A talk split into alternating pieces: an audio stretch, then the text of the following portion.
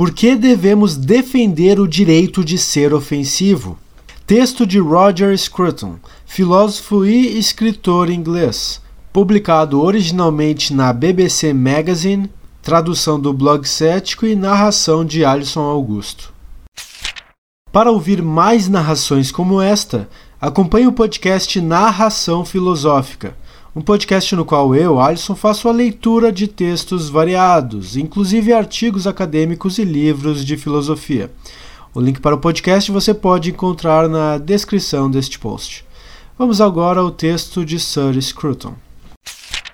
Para pessoas como eu, educadas na Grã-Bretanha do pós-guerra, a liberdade de expressão tem sido uma firme premissa do modo de vida britânico. John Stuart Mill expressou o ponto. O mal peculiar em silenciar a expressão de uma opinião é que isso rouba a raça humana, a posteridade, bem como a geração existente, aqueles que discordam da opinião ainda mais do que aqueles que a defendem. Se a opinião é certa, eles são privados da oportunidade de trocar o erro pela verdade. Se errada, eles perdem um benefício tão importante, a percepção mais clara e a mais viva impressão da verdade, produzida por sua colisão com o erro. Esta célebre frase não é a última palavra sobre a questão, mas é a primeira palavra e foi, durante a minha juventude, a opinião vigente de todas as pessoas educadas. A lei, acreditávamos, iria proteger os hereges, os dissidentes e os que duvidam contra quaisquer punições concebidas para intimidar ou silenciá-los, pela simples razão de que a verdade e o argumento são sagrados e devem ser protegidos contra aqueles que procuram suprimi-los. Além disso, a opinião pública estava inteiramente do lado da lei pronta para envergonhar aqueles que assumissem o direito de silenciar seus adversários, qualquer que seja o assunto em discussão, e por mais extremas ou absurdas que fossem as opiniões expressas. Tudo isso está agora mudando. Nos termos do ato religioso e racial de 2006, é crime incitar o ódio contra grupos religiosos e raciais. Incitar o ódio é uma expressão tanto carregada quanto indefinida. Estarei eu incitando ódio contra um grupo religioso ao criticar suas crenças abertamente, em termos francos e sem reservas? Sob os termos do ato, eu teria que usar palavras e comportamentos ameaçadores e também ter a intenção de incitar ódio. Mas ofender é razão para condenar alguém de um crime? A visão inglesa robusta costumava ser que a resposta correta para palavras ofensivas é ignorá-las ou respondê-las com uma repreensão. Se, em último caso, invocássemos a lei, seria para proteger aquele que ofende e não aquele que é ofendido. Agora, ao que parece, é tudo o contrário. Na época dos ataques às Torres Gêmeas, muitos expressaram seu choque com o assassinato gratuito de 3 mil pessoas inocentes, culpando a doutrina do Islã pela perversão dos criminosos responsáveis. Imediatamente, uma nova palavra entrou no discurso público: islamofobia. O fanatismo religioso dos que tinham voado contra as Torres Gêmeas e a chamada islamofobia de quem os criticou foram ambos representados como crimes dificilmente distinguíveis em sua destrutividade. O principal objetivo de futuras medidas políticas, estava claro, deveria ser o de assegurar que nenhum dos dois crimes fosse cometido novamente. A pressão aumentou para que se proibisse a islamofobia por lei, e de certa forma é o que o ato religioso e racial tem tentado fazer. Ed Miliband prometeu que um futuro governo trabalhista faria da islamofobia um crime de ofensa agravado e, enquanto isso, as consequências para um funcionário público, um policial ou um professor de serem acusados deste erro são sérias ao extremo. Isso nos leva de volta para o que John Stuart Mill tinha em mente. Não é a mentira que causa a maior ofensa, mas a verdade. Você pode suportar insultos e abusos quando sabe que esses são falsos. Mas, se os comentários que o ofendem são verdadeiros, sua verdade torna-se um punhal na alma. Você grita mentira com toda a sua voz e sabe que deve silenciar quem os profere. Isso é o que aconteceu no caso da islamofobia. Os muçulmanos na nossa sociedade são frequentemente vítimas de preconceito, abuso e agressão, e esta é uma situação angustiante que a lei se esforça para remediar. Mas quando as pessoas inventam uma fobia para explicar toda a crítica ao Islã, não é esse tipo de abuso que eles têm em mente. Eles querem esconder a verdade, querem gritar mentira à crítica e silenciar qualquer tentativa de discussão. Em minha opinião, no entanto, é hora de trazer a verdade à tona, incluindo a verdade sobre o próprio livro sagrado. Os filósofos clássicos islâmicos, os primeiros juristas e os poetas sufis, todos tentaram interpretar o Alcorão de modo que esse fosse compatível com a vida no mundo real.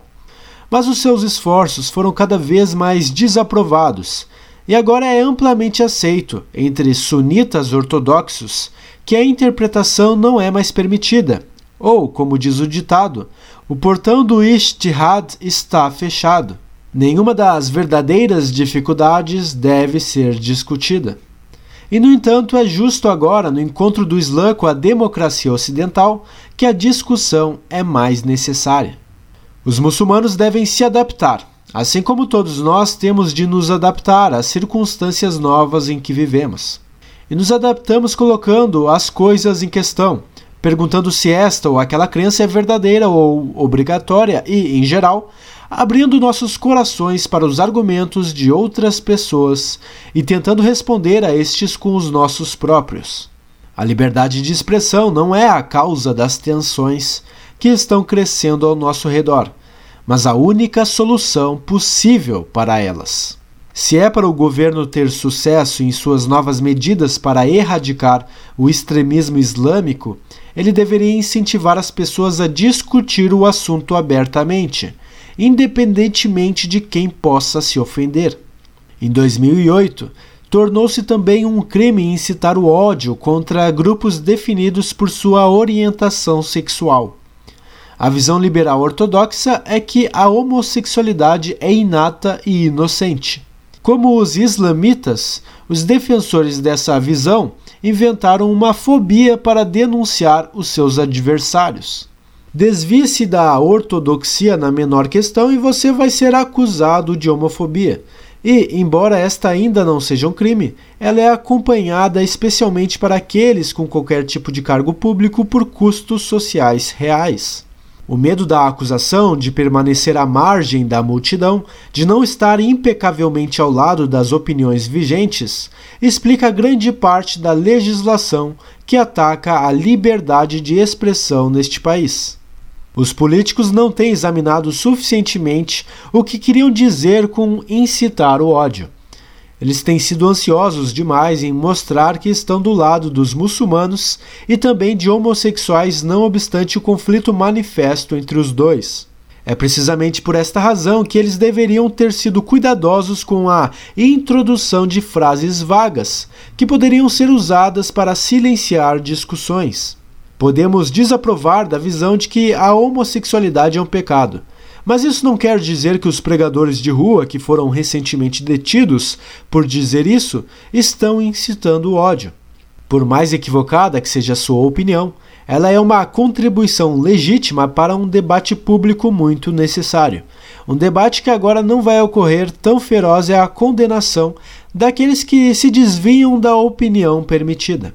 Qual, então, deveria ser o papel da lei em policiar o fórum do debate público? Parece-me que a lei não deve criminalizar opiniões que ofendam, mas proteger aqueles que as expressam. No entanto, na era da internet, da multidão do Twitter e mídias sociais, é cada vez mais difícil para a lei intervir. O abuso e a perseguição rapidamente tornam-se generalizados e anônimos, evitando toda punição e culpa. Um exemplo recente ilustra o que eu quero dizer. No decurso de uma conferência científica na Coreia, o professor Sir Tim Hunt, biólogo prêmio Nobel, disse que quando meninas estão presentes em um laboratório de pesquisa, você se apaixona por elas, elas se apaixonam por você e quando você as critica, elas choram. Como resultado da subsequente caça às bruxas, Sir Tim foi forçado a renunciar do seu cargo de professor na University College London. A Royal Society, dos quais ele é um membro colaborador, veio a público com uma denúncia e ele foi deixado de lado pela comunidade científica. Uma vida inteira de notável trabalho criativo terminou em ruína. A visão ortodoxa hoje é que o sexo é, em todos os aspectos, irrelevante na busca de uma carreira científica. Eu não sei se essa visão é verdadeira, embora eu duvide que seja, e claramente Tim também não a endossa completamente. Como eu iria descobrir quem está certo?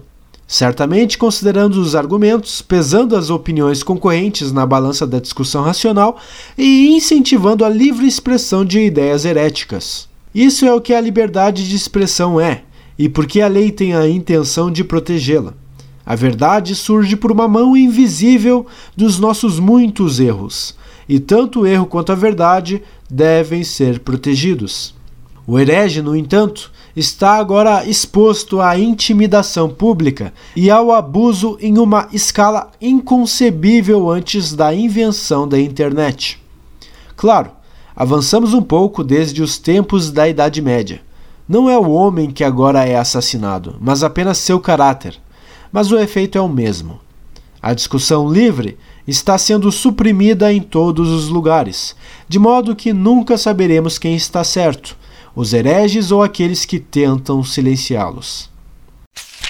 E aí pessoal, tudo bem com vocês? Então, esse foi mais um episódio aqui do Narração Filosófica. espero que vocês tenham gostado dessa breve reflexão de Sir Roger Scruton, um grande filósofo aí da vertente conservadora britânica que lida com estética, fala sobre questões relativas à beleza e também ele ganhou alguma influência no âmbito da política. É, mas eu gostaria de saber de vocês, o que vocês gostaram, o que vocês acharam ruim desse raciocínio, enfim, deixe seus comentários e vamos trocar um papo aí uh, em diferentes plataformas. Não sei onde vocês estão ouvindo aqui o podcast da narração filosófica, mas estou sempre aberto aí para trocar um papo sobre qualquer conteúdo que eu venha a oferecer aqui, a narrar, a trazer para vocês, enfim. Uh, e se vocês estão gostando deste formato de divulgação de filosofia, uh, espero que vocês possam considerar apoiar meu trabalho. Então, acessando meu site alisonaugusto.com.br na seção de apoio, onde você pode me apoiar por diferentes formas. Espero que você dê uma olhada lá e descubra então uma forma de me incentivar a produzir mais deste tipo de conteúdo de filosofia. Então eu vou ficando por aqui. Uh, espero que uh, possa me acompanhar no próximo episódio. Então, até mais. Forte abraço.